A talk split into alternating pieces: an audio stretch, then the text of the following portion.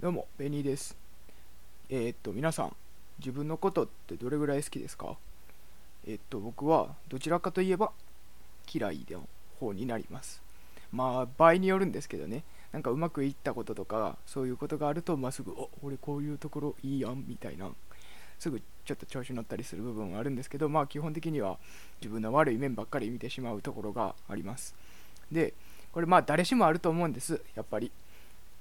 えーっとそういう自分の嫌いな部分ってすぐ見てしまいがちになると思うんですけどこれって結局でも何の成長にもならないしどちらかといえばこういうのって、えーっと言い訳に使ってるだけ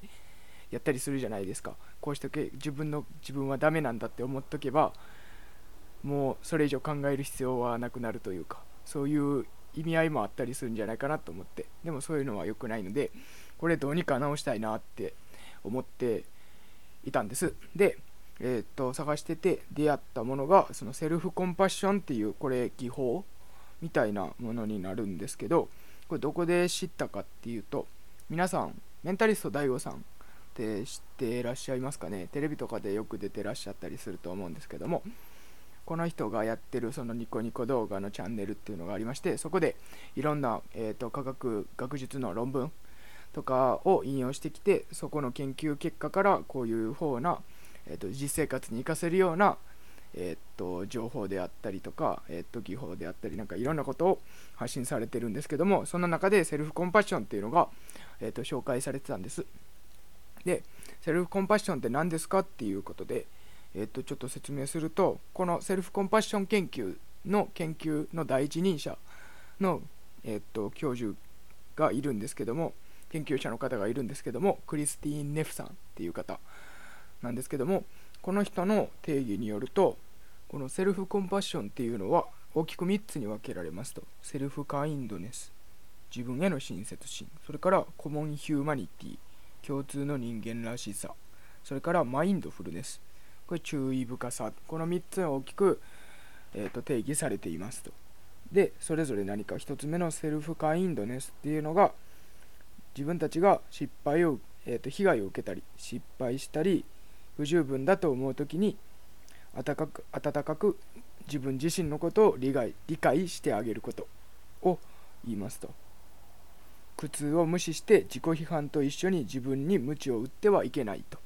いうこういうのを、えー、っとセルフカインドネス。自分への優しさですよね。カインドネス。って言いますと。2つ目がコモンヒューマニティ。これ自分共通の人間らしさなんですけども被害を受けることや不十分さっていうのはえーと、みんな経験していることですよ。自分だけじゃないですよ。みんな同じように経験しているようなものなんですよ。こういうのをコモンヒューマニティって言います。それから、えーと、マインドフルネス。これはえっ、ー、と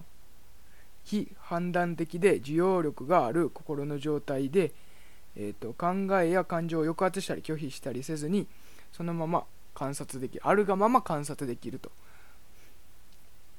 いうのこれをマインドフルネスというそうです。こういうのを、えーと、セルフコンパッションと,、えーと、まとめてセルフコンパッションというふうに、えーと、クリスティン・ネフさんは定義されていますと。